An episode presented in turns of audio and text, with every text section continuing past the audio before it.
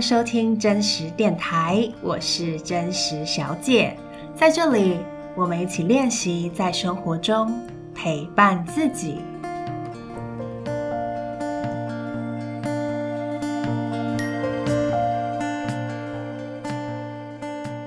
嗨，欢迎回到真实电台，你最近过得好吗？最近台北一直在下雨，然后我才刚从南部回来，因为我农历过年的时候我都在呃云林啊，或是台南啊度过这样，然后大部分的时候天气都蛮好的，都会有太阳，也比较温暖。但我一回来台北，就想就马上感觉到台北的可怕的天气，就很湿，然后一直下雨。那其实就让我在想，我到底适合住什么样的城市？因为其实天气影响人的身体状况啊，还有心情，其实是蛮大的。不知道大家有没有意识到这件事？其实人是会默默的受到天气呃影响我们的心情跟身体的。比如说，当天气比较转换比较大，或是比较冷阴冷的时候。比如说，有一些情绪比较敏感的人啊，或是有一些忧郁的倾向情就情况的人，他是比较容易会再次陷入忧郁，或者很容易有呃负面的情绪。对，所以如果你是一个情绪比较敏感的人，你可以感觉一下天气对你的心情影响怎么样。然后，如果你真的发现天气对你的心情是有影响的话，也不要觉得自己好像。呃，是不是很弱啊？怎么会受天气影响啊？然后很灰心，绝对不要，因为那是一件很正常的事情。所以古人才说要顺应我们的时节嘛，就是其实不同的天气跟时节，我们有不同照顾自己身体的方式，所以我们应该要接受我们的身体，呃，被天气的影响，然后给自己更多的照顾。嗯，那我自己是希望我可以住在比较温暖的天气的地方，所以可能台北好像没有这么适合我。我其实一直很想要住在就热带的国家，就菲律宾。我自己就很喜欢菲律宾，虽然蛮热的，可是我就是喜欢那种热热的、很多阳光的天气。不知道你是不是也喜欢有阳光、很热的天气呢？可能我是八月生的吧，就八月的小孩喜欢阳光这样。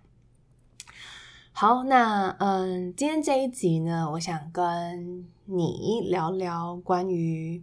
自我批判这件事情。呃，我想会打开这一集，会点开这一集的人呢，就现在正在收听的你，可能你就是一个比较容易有自我批判声音的人吧，或者是你身边的朋友可能有呃自我很容易自我批判的倾向，不然嗯，你应该不会打开这一集吧？我想。那我会想要分享这个主题呢，也是因为我自己就是一个非常容易自我批判的人。哼 那我曾经想过，为什么我是这样子的人？那我觉得多少跟我的不能说多少，我觉得大部分当然是来自我们的家庭，然后我自己的成长环境。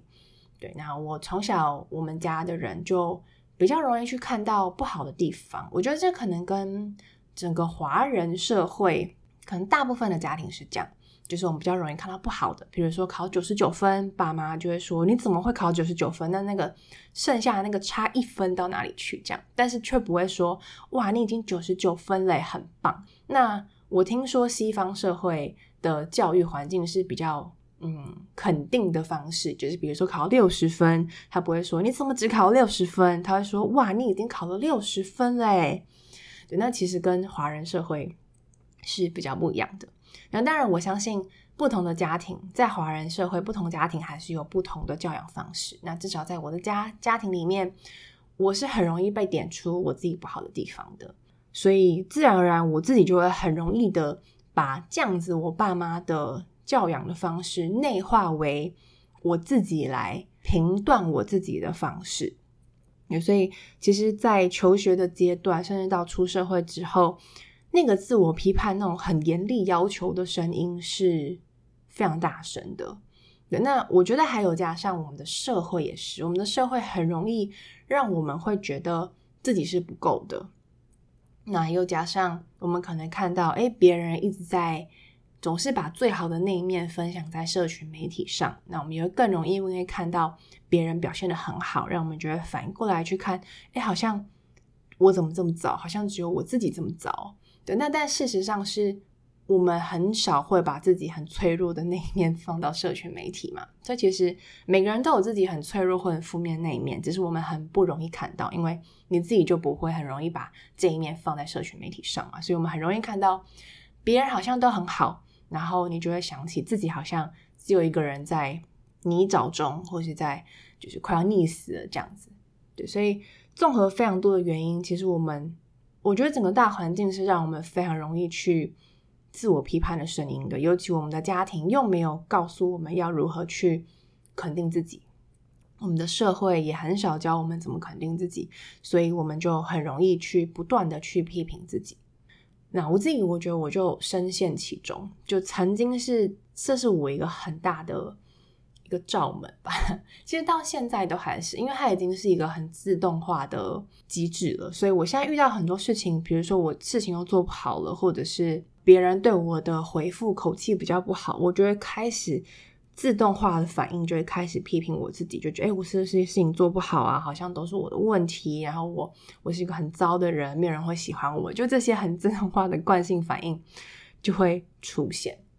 那我曾经有两个时期受到自我批判的影响非常非常大，就当然他生活中我。就是无时无刻你很容易会自我批判，但是当有些时候可能当那时候状态真的特别不好的时候，然后那个自我批判的声音大到就像是泥沼，就那种流沙，你真的陷进去了，或者是黑洞掉进去的那种感觉。不知道大家有没有过这种感觉？就是你掉进了一个自我批判所形成的黑洞或是流沙里面。那我记得我第一次这样子是在大四下的时候，我大学四年级下学期的时候，那段时间我状况很不好，然后我没有办法中断那个自我批判的声音，所以那个声音大到我没有办法对抗它，然后我那时候是完全没有办法出门的，因为我只要出门，我就会觉得，就是所有人只要看我，比如说我走在路上，然后看到别人可能看我一眼，我就会觉得他们在批评我。然后我就会觉得，哦，我是不是很糟？我穿得很丑，我很胖，然后我是一个很糟的人，就还是严重到这个程度。所以那个时候我就有蛮严重的忧郁症的状况，这样。对，所以那个是其中一次，我觉得我自己爬不出来。那那个也是我第一次觉得我需要协助。那时候我心里面有个声音告诉我说，我不行了，我需要有人帮我，不然。我我真的爬不起来，就我需要有人把我拉出来，这样。所以那时候我就去我们学校的心理辅导中心，然后去看智商。对，所以这个是第一次。那第二个有这样，就是被自我批判的负面的声音所淹没，是在我其中一段感情关系里面。我觉得我那时候的状态是不够成熟，就是我不够爱自己，但是我却。在一段关系里面嘛，那我就会很希望透过得到对方的爱，就我希望感觉到，呃，对方真的很爱我，我会想要用各种不同的手段让对方证明他是爱我的。就是因为我不爱自己，所以我想要透过对方的爱来感觉到我是值得被爱的。所以我自我的状态是很空虚、很匮乏的。然后我一直在索取爱，索取爱的过程，我就会做一些。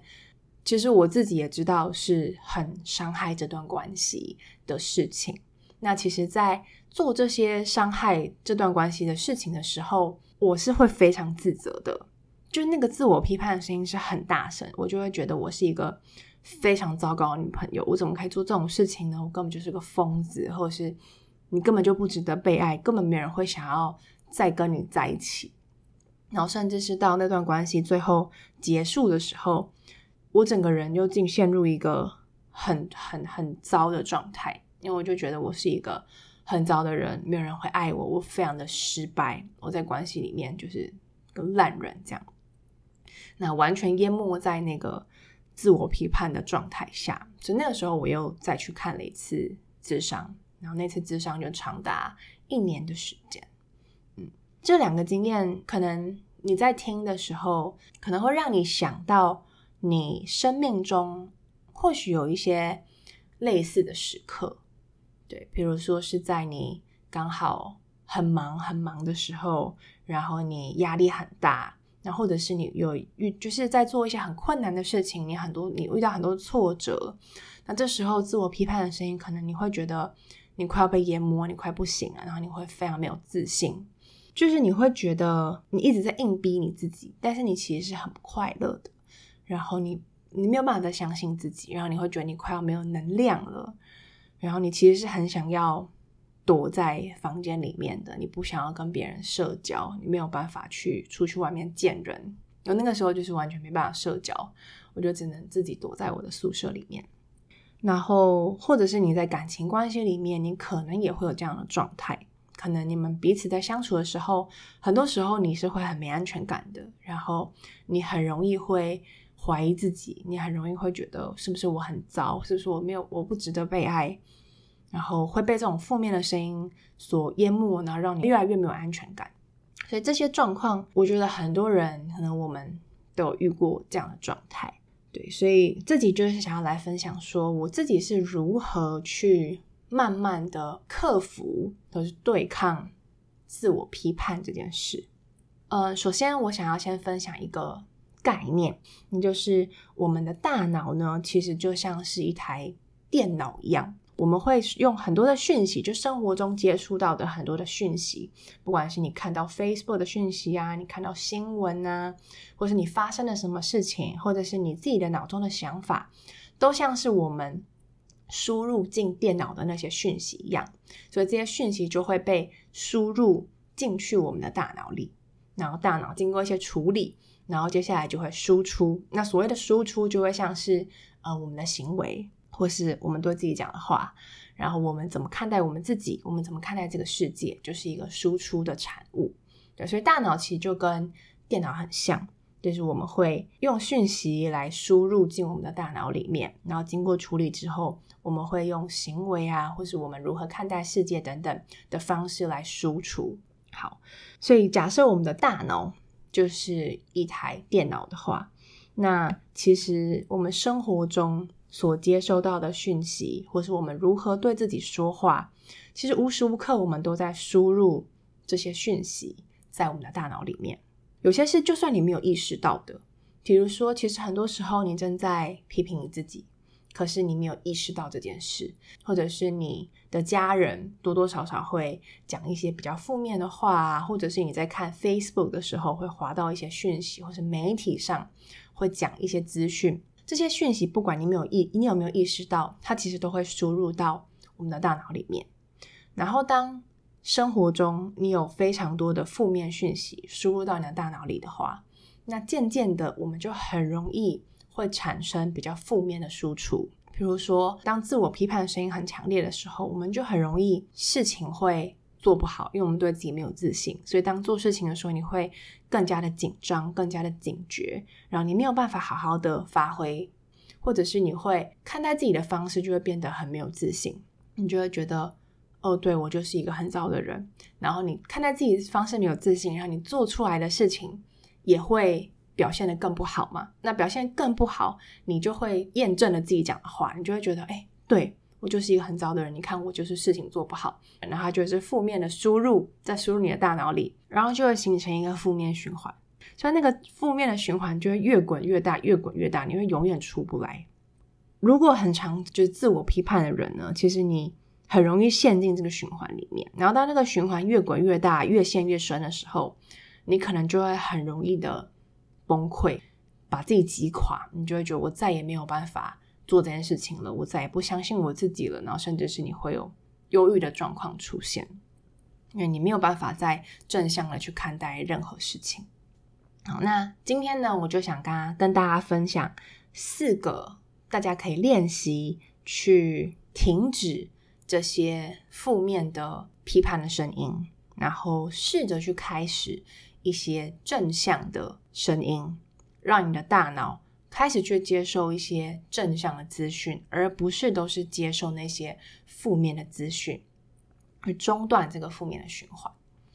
好，那第一个呢，就是你必须要先意识到什么时候或者是在什么情况下，你最容易开始自我批判。好，这时候你可能会想回答说所有状况，但我觉得不会是所有状况。比如说你很开心的时候，你很享受的在看电影的时候，你应该是不会开始批评自己吧？对，那你可能搞砸所有的事情的时候，你也不见得会批评自己。我的意思是说，呃，你可能会特特别看重某一些面相，比如说有些是你不在乎的，或是你根本不认识的人。你跟他关系不好，你根本不 care 嘛，你不会去批评自己。可是可能有一些状况，你会特别容易批评自己。以我来说呢，我是一个很在乎人际关系的人，所以当人际关系如果有出现冲突，或者是呃，我好像感觉到我让对方失望了，对方生气的时候，这时候我会特别容易出现批评我自己的声音。这时候我自己就会觉得，哎，我是一个很烂的人，然后他是不喜欢我，然后我怎么会没有注意到这件事情呢？我真的是很不敏感，我应该要更体贴一点，我应该要更在乎他的需求一点，我应该要做得更好。就这些声音就会不断的出现。所以第一步就是你可以去意识，那所谓的意识就是你要更察觉你内心正在产生，你的脑子正在产生哪一些想法。在跟自己对话，呃，我自己的练习是，你可以把它写下来。就是当呃，你如果出现，其实，在某一个状况下，你发现你好像开始在批评自己，因为很多时候批评自己，你不会讲出来嘛，这有点奇怪，我之前自己有点怪。大部分人可能都是在内心里面运作的。那你发现的时候呢，你就可以先拿一个一张纸，随便一张纸，或是你有专属的一个笔记本，你就去写下你脑中那些批评自己的声音，你把它写下来。其实，在写下来的过程中，你就可以看见你是如何去批评你自己的。所以，我觉得这个是一个很好的去练习意识的方式。就你要多去意识，第一个是在什么样的情况下、什么样的情境，你最容易开始批评自己。然后把它写下来的时候，你也可以去看见你最容易批评自己什么。因为像我就很容易批评自己，到最后我就会说：“你是一个烂人。”你是一个没有人喜欢你的人，全世界没有人喜欢你，这是我最常跟自己讲的话。对，所以你也可以去看见你自己最常批评自己的是哪些话。好，所以这是第一步，你要先意识到，因为唯有开始意识到，你才有可能开始改变，不然你怎么改变？你没有从何改变起啊？对，所以你要先意识。好，然后第二步呢？就是我们要去练习，先暂停这一些负面的声音，就是自我批判的声音。那如何暂停呢？你一定会觉得超难的，就是这真的很难暂停。没错，我知道非常难暂停。所以暂停的方式就是，这也是我学习正念学习到的，就是你要先专注在你的身体就好了。就你先不要管那些声音，就是你先试着第一个，你深呼吸，你可以深呼吸一次。或深呼吸两次，或深呼吸三次，甚至到五次。然后透过深呼吸呢，你先放松你的身体，因为其实你可以注意到，当你开始自我批判的时候，像我自己，当我开始自我批判的时候，我身体是会很紧张的，就是你身体一定有些地方是开始处于一个警戒的状态，比如说你肩膀会很紧，或者像我自己是肚子，我的肚子很容易会很不舒服。借由深呼吸呢，你先让自己身体放松。那为什么呢？因为你看哦，就是我们心里面的状态是会影响身体的嘛。比如说，当我开始觉得很挫折、很紧张，然后开始防卫机制启动的时候，你身体就会有些部位会开始很很紧缩嘛。反过来，其实身体的状态也是会影响我们的心理状态的。不知道大家有没有听过？嗯，有一些书上会写说，比如说，当你试着抬头挺胸，然后把手举高，整个身体呈大字形的时候，或是把手举高的时候，你其实会让自己比较容易有自信。所以身体其实也可以反过来去影响我们的心理状态。所以当你开始自我批判的时候呢，第二步就是你先试着先开始聚焦在你的呼吸，然后透过深呼吸去放松你的身体。当你放松，因为你聚焦在当下的时候，其实你就会中断你的思考了。你就是先聚焦在呼吸，你就跟自己说：“我们来呼吸，然后深呼吸。”你可以深呼吸一次、五次、十次或二十次，就直到你慢慢的，你觉得身体放松下来了，那其实这个时候你就是在中断你的负面的那些声音，或是自我批判的这些声音了。对，所以第二步一个很重要的就是透过深呼吸，你先开始放松你的身体。你先不要管接下来会怎么样，就算你放松完之后要继续批判也没关系，但是至少你可以跟自己说：我们先来深呼吸，先让自己身体完全放松。那其实这个时候，慢慢的，你可能不会第一次就会有感觉，可是慢慢的你就会发现，哎，我好像可以中断这个声音，或是哎，好像我身体放松之后，那个负面的声音或自我批判的声音就没有这么大声了。嗯，所以这是第二个你可以练习的事。好，那接下来第三个呢？我发现我的难度好像是越来越高的。而第三个，我觉得是在更难一些些的，但我觉得很有趣。这个也是我从一个书书上看到的。因为我们其实，在生活中，我们很容易接收到很多负面的资讯嘛，那我们也很容易自我批判。那没关系，我们就来试着很刻意的在生活中去创造一些正向的讯息，或是自我肯定的一些讯息。然后把它视觉化，贴在我们的可以看见的环境里面。什么意思呢？像我自己的方式是，我会拿几张便利贴，然后我在便利贴上去写下一些正向的讯息、正向的自我对话的内容。然后我也把这些便利贴呢，就是贴在我每天早上起床可以看到的地方。其实啊，就是有时候你看到，你不用念出来，就你眼睛扫过，其实那些。你是真的可以接收到的，尽管你其实并没有不认真的去看，因为有很多心理学的实验就是叫预下知觉，就是其实当你就算没有意识到，其实你的潜意识是有意识到这些资讯的，那这些资讯也会输入在你的大脑里面。对，所以其实你每天早上起床，反正你就是眼睛扫过，或是你更刻意一点，你看到它，把它念出来也很好。然后你就是放在一个你很容易每天看到的地方，然后让你呢，其实你的大脑默默的在接收一些正向的资讯。好，那我举例我会写什么？因为让你参考嘛，就你会觉得说，天哪，那我要写什么？世界和平吗？当然不是啊，你要写一些你希望，就你祝福自己的话，或是你想要带给自己的力量。所以这是很克制化的，就是我我的可能不是你最适合你的，但我可以举一些例子。我写了很多张啦，但我可以念念一些给大家听。比如说，我有一张是写说，我正在创造我理想的生活形态与样貌，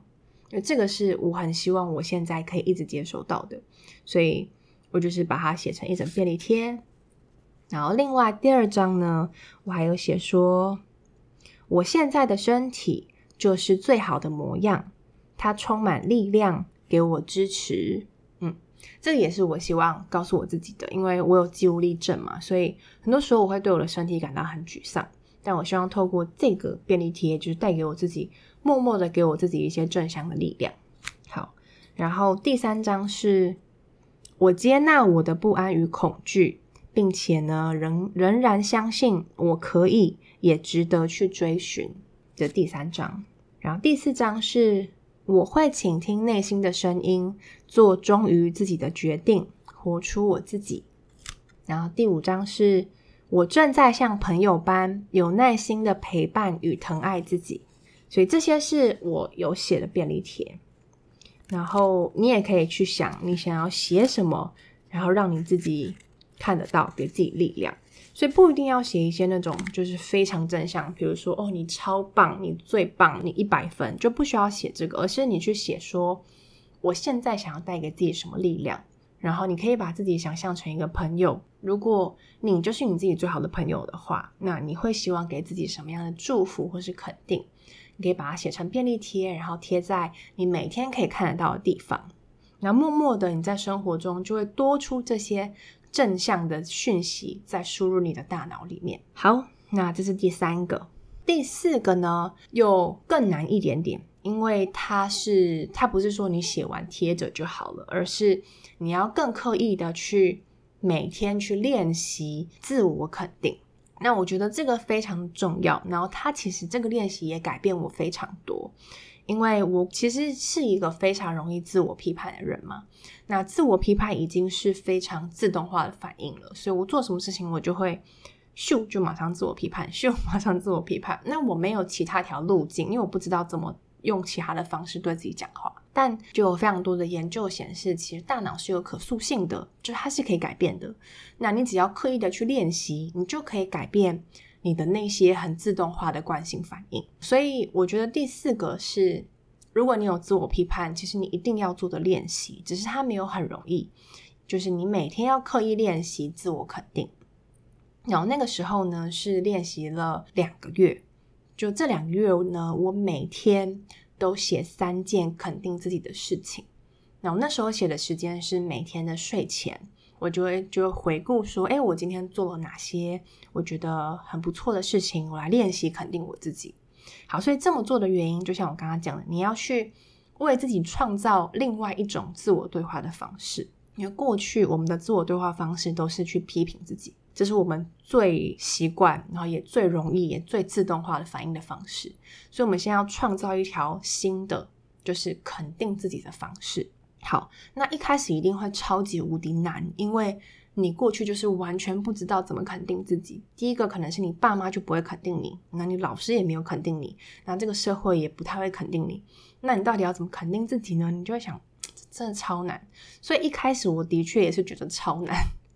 我一开始写的时候是完全不知道要写什么，但是这就是重点了。就算你不知道写什么，你要硬挤出来，因为你不能就这样放弃啊。因为你过去很不习惯，所以你现在当然会觉得很难。但你不能因为难就放弃，你就要刻意练习。所以像我一开始，我可能就会写一些很小的东西，因为我就会想不到怎么肯定自己。比如说，今天天气虽然很糟，但我还是早起了，这样。或者是我虽然很害怕，但是我还是在会议的时候把我的想法说出来了。这种就是你慢慢的会开始越写越多，可是一开始你可能会很难挤出来。但慢慢的，你就会开始练习，去发现说，哎，其实肯定自己并不一定要是结果是好的才肯定自己。你会慢慢的去更细致的看到过程中你做了哪一些努力，或是心态上其实有哪一些你很值得去看见自己很好的地方。比如说，你跟一个同事沟通，你很想要真诚的跟他沟通，可是最后你们两个吵翻了，可是你还是可以去肯定自己说。我其实是很真诚的，或带着善意的想要跟对方沟通。那虽然最后结果不好，但是我很肯定自己仍然愿意带着善意去尝试跟他沟通。所以你会开始去肯定的那个动机是好的，或是开始肯定过程中，尽管结果是不好的，可是过程你很努力。所以慢慢的，我可能到第二个月开始，我就发现我肯定自己可以越写越多。我会开始把我内心一些很细致的，我其实很很有善意，我很有耐心，或是我很愿意尝试，我很勇敢的这些过程，我会去看见，然后慢慢的，我就会去看见我的一些很珍贵的地方。尽管结果没有那么好，可是我发现有一些很很棒的特质是我有的，比如说我很愿意保持着善意，或者是就算很困难，可是我很愿意去尝试的那个勇敢。对，所以这个练习我觉得非常非常重要。对，因为第一个你可以去练习新的自我对话的方式，去练习肯定自己，跳脱过去自我批判那个惯性的反应。然后第二个是透过练习，你可以去发现，不一定要透过结果才能肯定自己，你可以透过过程，甚至是你的那个初衷、你的动机，你就可以肯定自己了。然后第三个就是。你慢慢的会去看到自己值得你珍惜的地方，你可贵的地方，比如说你的善良、你的勇敢、你的真诚，或是你的好奇、你的上进等等，那你就会发现自己其实很棒，尽管在很困难的环境下，你仍然很坚持的那个部分。嗯，所以这个就是第四个，就是你要去练习自我肯定。那我是建议，就是至少都要做一个月，然后那个月你就要每一天可以。这样子练习，那你不一定要用写的，因为像那时候我是用打在手机的记事本里面，所以你可以用打字的，你也可以用写的，甚至你可以用录音的，我觉得也很不错。我我有几天晚上也是用录音的。那我自己是练习两个月啦，所以练习越长，我觉得效果是越好的。然后也的确透过那一次练习，我发现我后来当有一些事情发生了，可能又有些挫折啊，或者低潮的时候。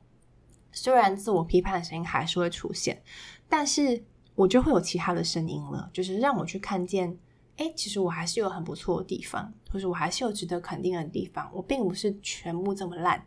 我还是有可以被我自己珍惜，或者是好好保护的地方。嗯，所以这是第四个练习，帮大家快速复习一下哪四个练习呢？第一个呢，就是我们要先去意识到，在什么时候或者在什么情境下，你最容易自我批判。然后你可以把它记录下来，然后透过记录，你也可以去看见你最常批判自己的是什么。所以要先有意识，你才能够改变。好，第二个是，当你发现你自己又开始自我批判的时候呢，你可以练习停下来，暂停一下。然后这个暂停呢，是透过深呼吸，慢慢的深呼吸，先去放松你的身体，因为就心情会影响身体，身体也会影响心情。所以你，先透过放松身体，你就会发现你已经在停下来了，或是其实透过身体的放松，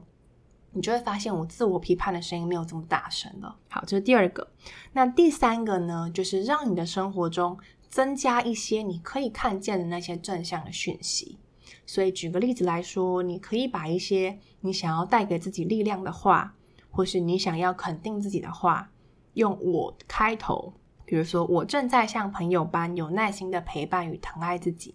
这种话你可以写成便利贴，然后贴在你每天看得到的地方。那这些便利贴呢，就是潜移默化的会默默的输入到你的大脑里面，为你的大脑增加更多正向的讯息。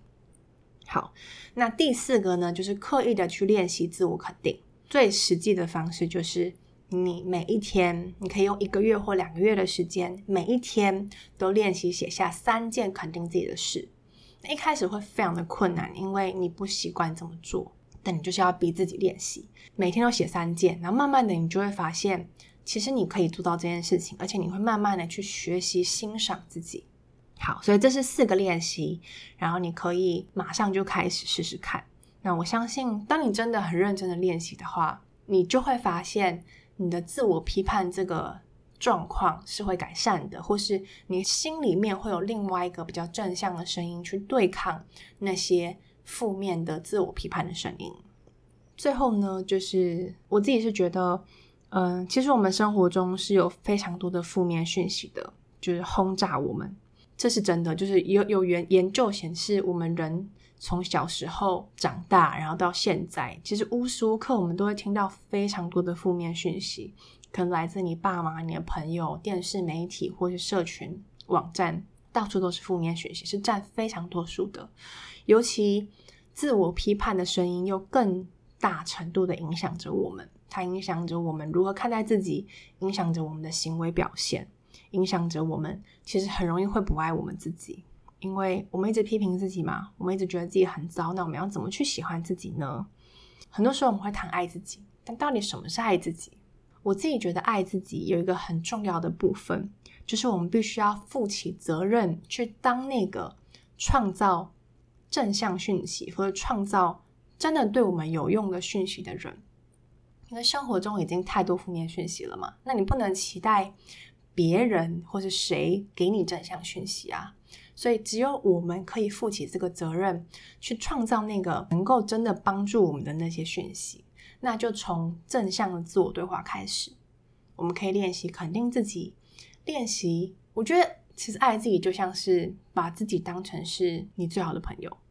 所以，很多情境下，你你你会想说，这个情境下，如果是我最好的朋友，我会怎么对他？我会怎么对他讲话？我会怎么样去安慰他？我会怎么帮助他？那你就这样子帮助你自己。那我觉得，唯有你担起这个责任，去用你需要的方式肯定自己、照顾自己，给自己更多的正向的讯息的时候，你才有可能慢慢的去改变你看待你自己的方式。然后那才是最健康的，因为那不是来自于别人的肯定，那是来自于你自己的肯定。它是最由内而外的，是最稳定的，然后也是最，我觉得是最有力量的。所以这个就是我今天的分享，希望对你有帮助。那如果你觉得有用的话，也可以分享给你身边需要的朋友。也欢迎你把这个练习的过程呢，可以写信分享给我。好，那我们今天的节目就到这里告一段落，感谢你的收听，我们下一集见喽。